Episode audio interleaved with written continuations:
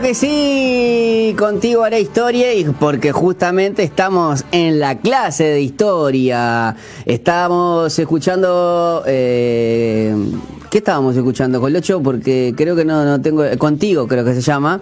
Contigo, Pero bueno, entre paréntesis. Claro, contigo haré historia. ¿Y por qué? Y porque tenemos... Tenemos a nuestra columna aleatoria, en este caso de Hablemos de Historia, hoy con la profesora, hoy y siempre, con la profesora Marcela Guerrero, que muy amablemente toma unos tiempos y esta vez estamos, eh, estamos con, con, tiempo, pero vamos a estar hablando de la segunda parte de mujeres en el cristianismo primitivo. Y bueno, ahí ya la vemos a la profe, la, última vez era en, en, en, su cuarto o en, su casa, hoy me parece que está en otro lugar. Pero bueno, eso lo vamos a estar hablando y lo vamos a averiguar, lo vamos a estar averiguando porque vamos a hacer historia. ¿Cómo anda, profe? ¿Todo bien? Hola, ¿cómo estás? Eh, buenas tardes, buenas tardes a toda la audiencia. Y a ver, la otra vez estaba, eh, estoy en mi casa hoy igualmente. Ah, seguís en tu casa. Y la otra vez lo que pasa es que estaba en el escritorio. Y ahora me vine para el comedor, hay mucho, hay movimiento en la casa, entonces me vine para, para estar más acá, más este. Eh, es, mejor este lugar hoy, pero estoy trabajando así, volvimos a la presencialidad. Algunas veces me voy a tener que conectar de, seguramente de, del liceo, de algún lugar donde esté dando clase, pero en este caso Hoy Ahí va. Cerró la puerta, cerraron la puerta. Sí. No, está bien, está, está perfecto, la verdad. nosotros eh, agradecidos que, que, tomes este tiempo y compartas con nosotros toda, eh, bueno, todo lo que, toda tu sabiduría y todo lo que, sabes, eh, en este caso, de diferentes temas, ¿no? Y bueno, vamos a estar hablando o de lo que nos quedamos en, en la primera parte o en el, hace 15 días con las mujeres en el cristianismo primitivo. Si te parece, hacemos una un breve resumen de lo que compartimos, incluso vos estuviste compartiendo hasta, hasta diapositivas, pero bueno, a gran pantallazo para que la gente refresque su memoria. Y luego sí vamos con, con lo que tenemos para hoy, que sería la segunda parte. Bien, eh, sí, las, estuvimos hace, hace 15 días, cuando tuvimos el, otro segmento, habíamos empezado a hablar de las mujeres en el cristianismo primitivo, como un espacio para hablar de, las mujeres. Yo lo que recuerdo, lo que recuerdo eh, eh, son de las esclavas que eh, que justamente el... Habíamos visto, habíamos estado analizando una carta que es una fuente fundamental para estudiar el cristianismo primitivo, que era la carta de un del gobernador Plinio al emperador Trajano, que es la primera fuente no cristiana, digamos. hay otras fuentes también que, hablan, pero en este caso es una, fuente imperial en el que se habla del de cristianismo como problema, porque o sea, era una religión ilegal, que, surge en el Imperio Romano y que, bueno, al costado de un montón, en un mundo politeísta. Y que, bueno, le va a presentar al imperio algunos problemas, ¿no? Como, por ejemplo, que los cristianos no, no se iban a inclinar ante la estatua del emperador, ni, ni, ni otros eh, elementos que para el Imperio Romano eran cultura, para los cristianos no era cultura, era eh, una aberración tener otros dioses o estatuas. Claro, que hoy, hoy decirlo, hoy decirlo puede ser que esté en la tapa del libro, pero había que hacerlo en ese, en ese tiempo, ¿no? Y más siendo mujer. Y ahí está. Entonces el tema es que por lo general hablamos del cristianismo como eh, se habla de los héroes, de los mártires, y a veces se ha hablado poco de las mujeres. Y, y en un momento en el que, bueno, de alguna forma, todo, este, hace muchos años una lucha por todos los derechos de las mujeres en, general, la mujer se ha emancipado.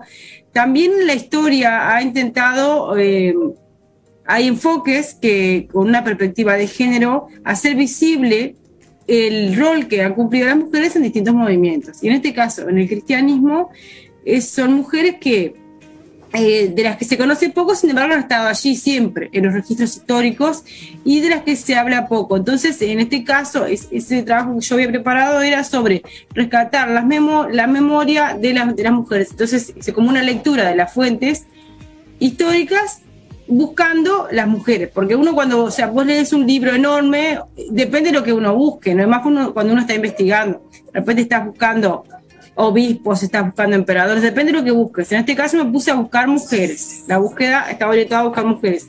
Y yo misma me quedé sorprendida con el testimonio de, estas mujeres. En ese caso, ese día, que eh, compartimos acá en este segmento, la historia de dos mujeres que ni siquiera sabemos su nombre.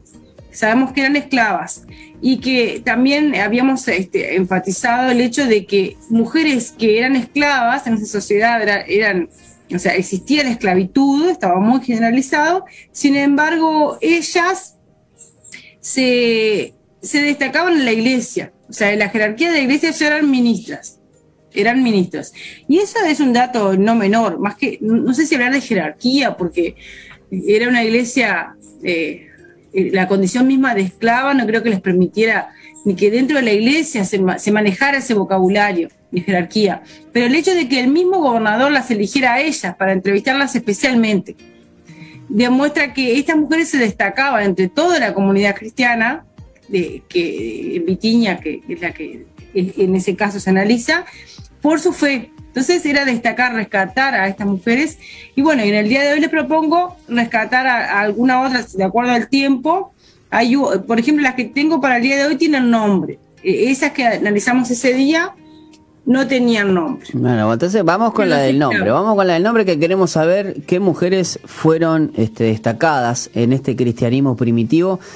Que hay que, hay que eh, aprender a, posicionarnos en la época, ¿no? Este, ¿qué, qué, ¿En qué, qué año sería, profe? Y ahí estamos en el año, este, lo que vimos la otra, la clase pasada, estamos en el año 110, siglo II. Ahora nos vamos a extender un poquito más, siglo II, siglo III. Vamos a, ver otras, que estas que vamos a compartir hoy están, eh, si alguien quiere seguirlo, buscarlo en, algún lugar, están en el libro de Eusebio de Cesarea, que es el primer historiador cristiano, se llama Historia Eclesiástica el libro, es la primera fuente, o sea, el primer libro cristiano que hay, o sea, de historia. Es el padre de la historiografía cristiana, Eusebio. Y él recoge una cantidad de testimonios. O sea, si alguien lo quiere, esto, esto que yo voy a compartir ahora está en el libro quinto del libro de Eusebio que se llama La historia eclesiástica. Si vos querés, Pipo, me podés habilitar para compartir pantalla, yo te muestro. Bueno, de ahí le pedimos al Colocho, le pedimos al Colocho que eh, habilite la, la, opción y vamos a, a compartir con ustedes algunas diapositivas, aquellos que obviamente nosotros vamos a seguir hablando para los que nos están escuchando la radio, pero para aquellos que nos están mirando en Facebook Live y luego miren el segmento y la columna en YouTube, tener la posibilidad de compartir y ser interactivo. A ver, cuando usted lo diga, profe, lo puede hacer. Estamos con la profesora Marcela Guerrero. Vamos a estar compartiendo este justamente eso que tiene que ver con eh, mujeres en el cristianismo primitivo. A ver. Ahí tenemos. Esta mujer se llama, mira qué nombre, Pipo. Blandina. Blandina. Blandina. Sí. O sea, a veces los nombres en la historia, bueno, no son nombres que. Hay algunos que perduran, este no, no creo. Blandina es una mártir, es catalogada como mártir en la historia de la iglesia. Y eh, como ahí les puse los datos donde se encuentra. Y y, Lyon puede ser este para posicionarnos también eh, lo que podríamos conocer como la ciudad ahora de Lyon o, no. Claro, sí, sí, sí, sí, sí, sí. Es este, es Francia, lo que actualmente es Francia. A ver, acá así voy a, ay, así ven la pantalla completa para los que pueden ver. Ahí va. Y acá, por ejemplo, esta es una carta que recoge Eusebio, pero es una carta que escribieron los mismos compañeros de la comunidad, o sea, la, misma iglesia que estaba en León, fíjense la fecha, a finales del último cuarto del siglo II, y eh, habla de, este capítulo de Eusebio es precioso, o sea, habla de es un testimonio de iglesia de época impresionante, nos habla de, cómo, cómo los llevaban en las plazas públicas, cómo eran, cómo eran los, cristianos eh, apresados y finalmente condenados. Pero en este caso, rescatar a esta mujer, que por ejemplo, en este caso dice, toda la ira de la multitud del gobernador de los soldados, se precipitó desbordada sobre, nombre una cantidad, pero los nombres son de varones, y de repente aparece el nombre de esta mujer, y sobre Blandina, por quien Cristo mostró que lo que entre los hombres parece sencillo, débil y menospreciable, Dios lo tiene como digno de gran gloria por el amor hacia Él que se manifiesta en poder y no se ufana de las apariencias. Porque según el relato, que es bastante largo, yo acá recorté una parte, Blandina, para empezar, era una esclava también, también era esclava. Eh, algo que sucedía con los cristianos, o sea, que la esclavitud estaba permitida en el Imperio Romano. y, era, eh, hablar de esclavitud también era de servidumbre, ¿no? O sea, te, usaban para, para servirles a ellos. Claro, lo curioso que, o sea, los, la, la, persona que era la dueña de Blandina también era cristiana. O sea, mm. o sea, alguien podría decir, pero tenemos que, como vos decías hoy, situarnos en la época la esclavitud estaba, eh, eh, a ver, era común, normal. Claro, quizás el, trato no, eh, el trato de a Blandina fue muy, mucho o, mucho más, si uno este, lee, claro, más humano que, si fuese sido de otra con otro, ¿no? Con otra persona. Claro, porque si vos lees todo el capítulo te das cuenta aparece la dueña pero la dueña también iba a sufrir el martirio, lo mismo que Blandina. Es decir, como que eh, seguía existiendo, de hecho, pero que en el, en el, trato diario eh, no se los trataba como esclavos por lo que se ve, por lo que se puede apreciar en el relato. O sea, si bien, claro, o sea, es como que también lo que pasa que en este, este cristianismo primitivo, los esclavos, eh, un evangelio universal, y que, que va a dar una promesa de vida eterna para todos, sin excepciones, sin, importar la condición económica y social, es, abrazado por las personas que en esa sociedad eran más, más este, estaban más desposeídas. Y eso explica por qué tantos esclavos, porque si uno se fija en, en muchas fuentes de la época, del siglo I, siglo II, muchos esclavos. O sea, ¿por qué los esclavos? Y bueno, porque eran personas a las que el mensaje les caía como, como agua fresca. Claro, y además, este, profe, además usted, 177, eh, seguíamos dentro de esos cuatro, el cristianismo al inicio fue perseguido, o sea que estamos dentro de una época... donde de una época que si a la dueña la perseguían, porque me imagino que tampoco se podría estar mostrando, imagínense a una a Blandina, ¿no? Claro, ahí está. Y Blandina parece que físicamente era, y, de ahí también pienso que tiene que ver su nombre, era una persona físicamente muy, muy débil, capaz que muy menudita, muy delgada, muy, una persona por la que uno no diría que iría a, resistir mucho. Y las torturas que el imperio, eh, los tratamientos que les daba para que renegasen del cristianismo, eran cosas fuertes, o sea, los descuartizaban, les hacían cargar con cosas. Entonces todos pensaban que Blandina no iba a poder. Y eh, en el párrafo de abajo, viste que dice, todos nosotros temíamos y también su dueña, o sea, la misma dueña de Blandina, quien era otra mártir luchadora, por la debilidad de su cuerpo. O sea que la dueña le tenía como un cariño especial a, Blandina. Por eso es como que medio, mientras seguía existiendo la esclavitud, pero a su vez era como parte de la familia. Eh, que, por que por la debilidad de su cuerpo no pudiese hacer firme su confesión.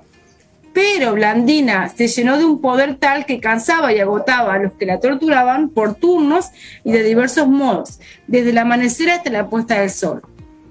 Estos incluso confesaban que estaban derrotados y se maravillaban de que aún mantuviera el aliento teniendo todo el cuerpo desgarrado y abierto.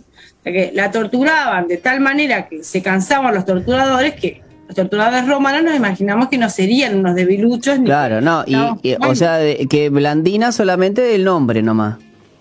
Sí, claro, entonces eh, es maravilloso, por eso se destaca esta, esta historia de esta mujer, porque ella demostró un testimonio de fe y de fortaleza, a pesar de que incluso, según su apariencia, era una mujer débil. O sea, el hecho de que sea mujer, como vimos en la clase, el encuentro pasado, que sea mujer, que sea esclava, y esta mujer todavía encima era una mujer aparentemente eh, físicamente débil.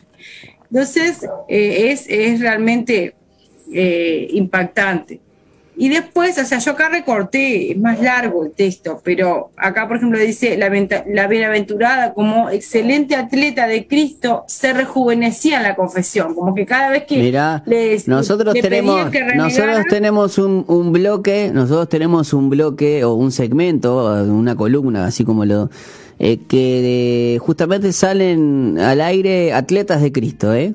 Este, obviamente tienen que ver con el deporte, ¿no? Pero e, es, increíble que cómo, en este tiempo, eh, claro, me imagino que a, Blandina la, habrán torturado este mucho tiempo. Mucho.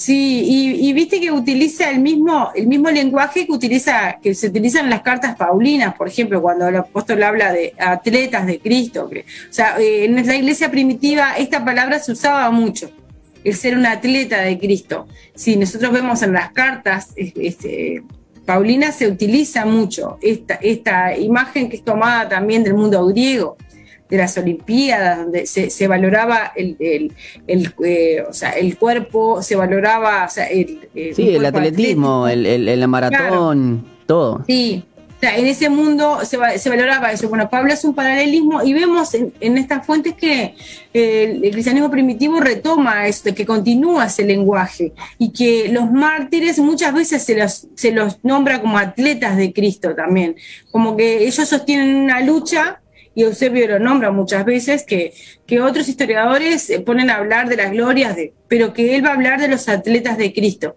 Y en este caso esta mujer es catalogada como una atleta de Cristo. Y, según el texto se rejuvenecía en la confesión porque a ellos los torturadores lo que buscaban con, con el martirio era que los cristianos, o sea, que renieguen, buscaban apóstatas. Claro, y la, la tortura justamente lleva a que si vos estás firme, es doblegarte tanto, tanto, tanto que vos incluso digas, está, para, para no soportar más dolor, digo lo que vos digas, pero este, eso implicaba obviamente la traición de tus convicciones. O sea que podríamos decir que Blandina es la primera atleta de Cristo. Podría ser, si algunos dirían que porque en el libro de Eusebio se nombra muchos, se nombra, esta palabra atleta la nombra Eusebio, muchas veces. O sea, incluso cuando empieza el libro, él dice que va a hablar de los atletas de Cristo. Pero podríamos decir que es la, primera atleta de Cristo mujer. Podría ser, sí, podría ser. Podría ser porque, eh, ya te digo, las otras que yo encontré, no significa que yo encontré ellas y, incluso cuando hice este estudio seleccioné, pero eh, hice una lectura así, pero no significa que a mí se me pueda haber escapado una otra que pueda haber más. O sea, de las que yo encontré es la primera. Buenísimo. Después ella decía, eh, soy cristiana y entre nosotros ninguna perversidad se hace. O sea, es eso que para nosotros nos parece, hoy no tendríamos problema de confesar que somos cristianos en este mundo porque está todo permitido, pero esa declaración en ese contexto es muy fuerte. A una persona le costaba la vida esa confesión y ella, y aparte como los acusaban de que ellos cometían crímenes, de que, de que eh, todos los males que tenía la sociedad era culpa de los cristianos, eh, ella eh, con esta afirmación, soy cristiana y entre nosotros ninguna perversidad se hace, o sea, una vez más reafirma la inocencia de los cristianos de que no, mm, ellos no hacen nada malo, que se reúnen en escondida porque no tienen otro remedio, pero que no, no hacen nada porque los acusaban de que, de que comían niños, o sea, murmuraciones se murmuraba muchísimo Aparte, qué, qué, qué hipócritas, ¿no? Este, porque comían niños, te acusaban, pero después ellos te mandaban, te daban, te lo daban, te daban a vos a los leones. Ah, sí, bueno, claro, que en esa sociedad, o sea, era pan y circo el mundo de los romanos. Había que darle una sensibilidad bárbara, tanto que ellos se quejaban de los bárbaros, pero a nosotros eh, no, O sea, no soportaríamos un espectáculo así. Y esto que, pasaba, pasaba delante de todos. O sea, para eso, por ejemplo, en lugares como los como los este, anfiteatros, en lugares o como el, ¿cómo es el lugar, en Roma donde están los el Coliseo. Este, el Coliseo ahí está. Eran creados especialmente para eso, o sea, en la arena para que eh, personas, para que pelearan los gladiadores y en este caso se utilizó muchísimo para matar a los cristianos y eso era visto por la gente. no, la gente iba, se congregaba a ver eso como que iba a haber un partido de fútbol hoy en día. O sea, que son sensibilidades, estamos en una época, hace dos mil años, ¿no? Pero bueno, este es el mundo en que ellos vivieron y ellos, para que esta fe llegara a nosotros como es ahora, se pasaron por distintos momentos en la historia y ellos, eso fue lo que le tocó a ellos y hubieron personas que eh, fueron capaces y valientes de soportar esto nosotros tenemos otras cosas, habría que ver, pero esto para empezar nos sirve para rescatar la memoria de estas personas. La iglesia se hace con el hacer que hacer de cada generación. Si ellos hubieran sido débiles en las confesiones, no existía el cristianismo. Y acá vemos que existió gente que se jugó muchísimo por la fe. y, lo sufrió en su propio cuerpo. No solamente era la reputación, no solamente era el testimonio, era poner el cuerpo entero para espectáculo y en un mundo donde estaba prohibido ser cristiano. Entonces es un ejemplo, no deja de ser inspirador. Después ahí abajo en el, en, el apartado 37 nombra a otros como Maturo, Santos y, Átalo y también Blandina. Se fueron conducidas a las fieras al lugar público para un espectáculo en conjunto de la inhumanidad de los paganos, dice el autor. Pero Blandina fue colgada en un madero y estuvo alzada como pasto de las fieras que se lanzaban hacia ella. Al verla colgada en forma de cruz y oír su enérgica oración, los otros que luchaban eran grandemente animados. O sea que ella, esta mujer esclava, eh, que es torturada, también se convirtió en una líder en el momento de su martirio. Porque los otros que iban con ella, todos temían que, bueno, Blandina va a ser la que va a sucumbir primero, no va a poder, eh, está el primer golpe la van a matar, y sin embargo Blandina fue la que más resistió, y a todos, eh, bueno, lo fueron matando uno a uno, pero a Blandina decidieron colgarla en un madero, eh, como también les recuerda el madero de Jesús, o sea, la idea de la, de la cruz y estuvo alzada como pasto de las fieras que se lanzaban hacia ella. O sea que por alguna razón las fieras no se la comían, pero ella estaba ahí, o sea, eh, toda arañada, no podemos imaginar una persona colgada con una cantidad de animales alrededor. Y, y es interesante lo que dicen los que escriben la carta esta en la que se recoge este testimonio, dice, al verla colgada en forma de cruz y oír su enérgica oración, o sea que ella en esa posición oraba enérgicamente, los otros que luchaban eran grandemente animados, o sea que eh, era para un, de ánimo para los demás. O sea que eso de, del sexo débil, no, no, eh, en este caso los otros los, otros se morían enseguida, no, no resistían, decían, sí, sí, aguante el César, y Blandina no, Blandina le dio hasta lo último. La, esclava, la débil, la mujer, la esclava y la débil, la más este, débil de todas, al final se convirtió en la líder para nosotros, porque en ese momento había que animar, alguien te tenía que animar, porque era lo más sencillo era sucumbir. que la, moraleja es esta, ¿no? Al que a veces uno, uno piensa que, que por su apariencia dice, ta, este es el que no, este es el buchón, este es el que no va a dejar. Al final al cabo, este resultó ser la, la, más fiel y, y inspiradora. Sí, claro, de, la inspiración para otros. Se convirtió en una líder en el momento de su martirio. Es, eso es, porque no es que era una líder antes. O sea, ella en el momento que es torturada, o sea, su liderazgo fue creciendo a, través de, esta, de la tortura. Y, y, a mí me encanta, por ejemplo, este texto que dice, ellos en esta lucha veían con sus ojos físicos y a través de su hermana. Me encanta este texto porque es bien horizontal, así como que nos muestra el relato de la propia iglesia y donde Blandina, o sea, es una líder, pero no es una líder así desde la jerarquía, es una líder que es una, una mujer, una esclava, es débil físicamente, está siendo torturada, de algún momento va a morir, pero es una persona admirada por los otros. Ah, y, le dice hermana, y le dicen hermana. Y le dicen hermana, sí, eso me encanta. Y le dice a través de su hermano, o sea, esa idea de, de fraternidad, de igualdad de esta iglesia primitiva. Y a través de su hermana, al que lo que veían esos, este, este, texto para mí, yo cuando lo leí, realmente es uno de los textos más hermosos. Eh, viste que dice, con sus ojos físicos y a través de ella, de su hermana, veían al que fue crucificado por ellos. poder ver a Jesús, y me, hace recordar tanto a tantos eh, pasajes del Nuevo Testamento, cuando en el que eh, hay como pasajes similares así, como ver a Cristo en los hermanos. Entonces, esto me parece maravilloso, que fue crucificado por ellos y ella podía persuadir a los creyentes en él, que todo aquel que sufre por la gloria de Cristo tiene perpetua comunión con el Dios vivo. Acá hay eh, muchísimas enseñanzas, muchísima teología, muchísima eh, maneras de vivir el cristianismo, cómo lo vive Blandina y cómo les enseña, y esta idea, esta imagen de que los los otros que estaban sufriendo, pero que Blandina sufría más que todos ellos porque como era la más porfiada y la, más dura de, eh, para ser torturada, se volvió un ejemplo para los otros. Sin embargo, en ella ellos ven a Cristo. Entonces, este, texto es, es realmente un tesoro.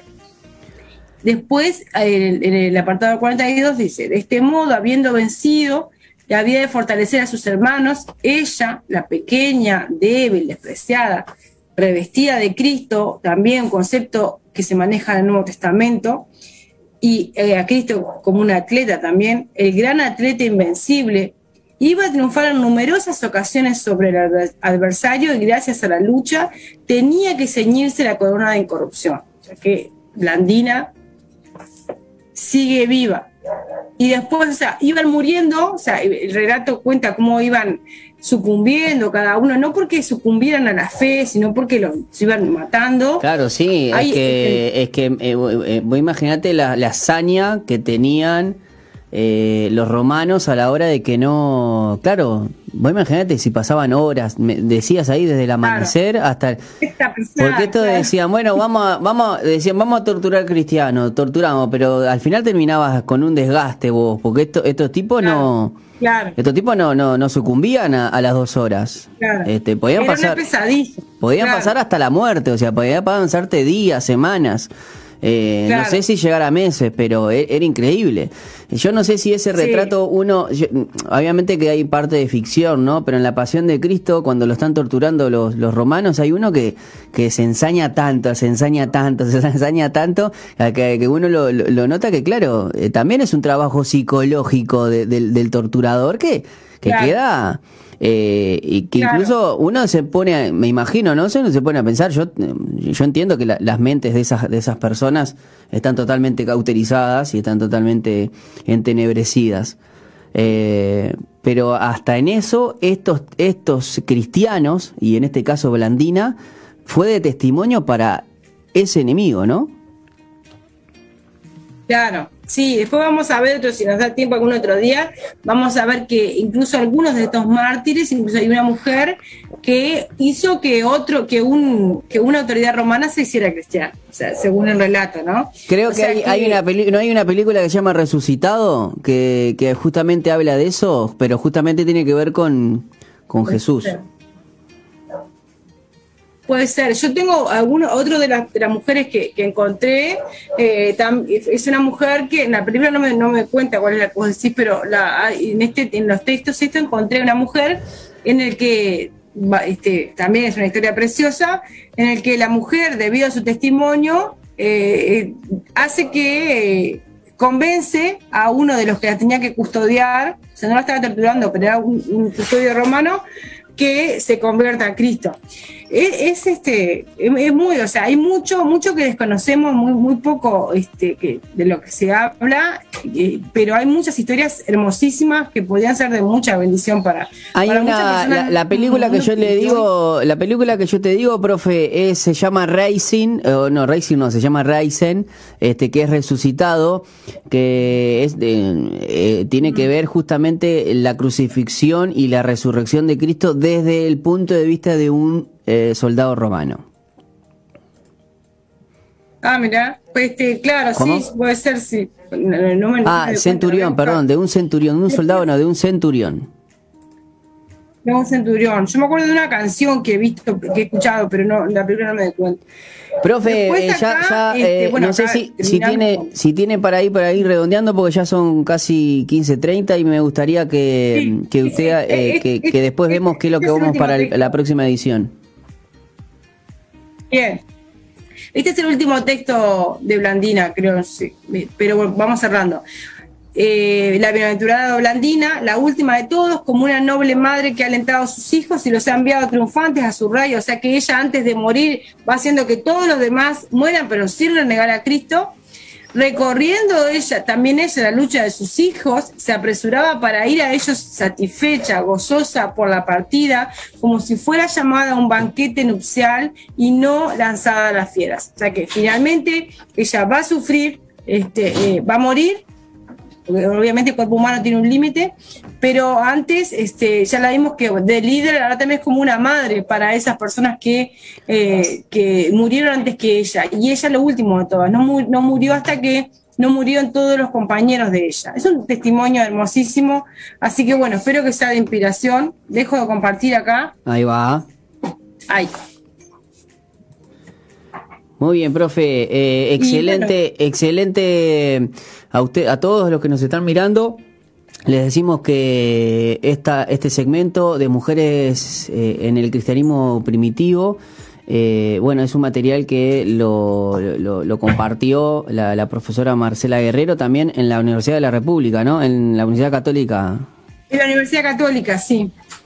Y bueno, ustedes lo tienen acá para disfrutarlo en bueno en nuestro canal de en nuestro canal de YouTube. Seguramente ya eh, hoy lo vamos a subir.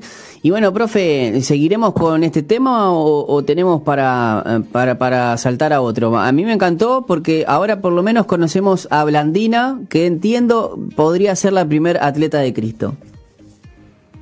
Sí, sí, como quiera, vemos este, por material más de mujeres hay un montón, unas cuantas más, pero también tengo otras historias entre manos que estoy, que estoy viendo. La verdad que, bueno, como saben, me, encanta muchísimo esto.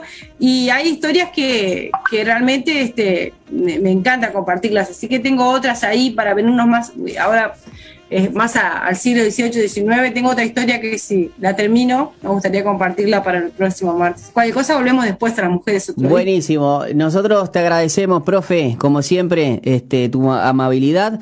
Y bueno, eh, gracias y nos reencontramos dentro de 15 días. Bueno, eh, muchas gracias a vos, a Colocho que está por ahí, que no, lo he visto, y a, toda la audiencia, sí, y estaré, si Dios quiere, en 15 días, no sé si por acá o por Montevideo, o capaz en el estudio, si estoy ahí a la vuelta, voy por ahí. Buenísimo, ¿Ah? serás bienvenida. Nos vemos. Un abrazo grande. Nosotros nos vamos a ir a la pausa y regresamos con más Falta Uno.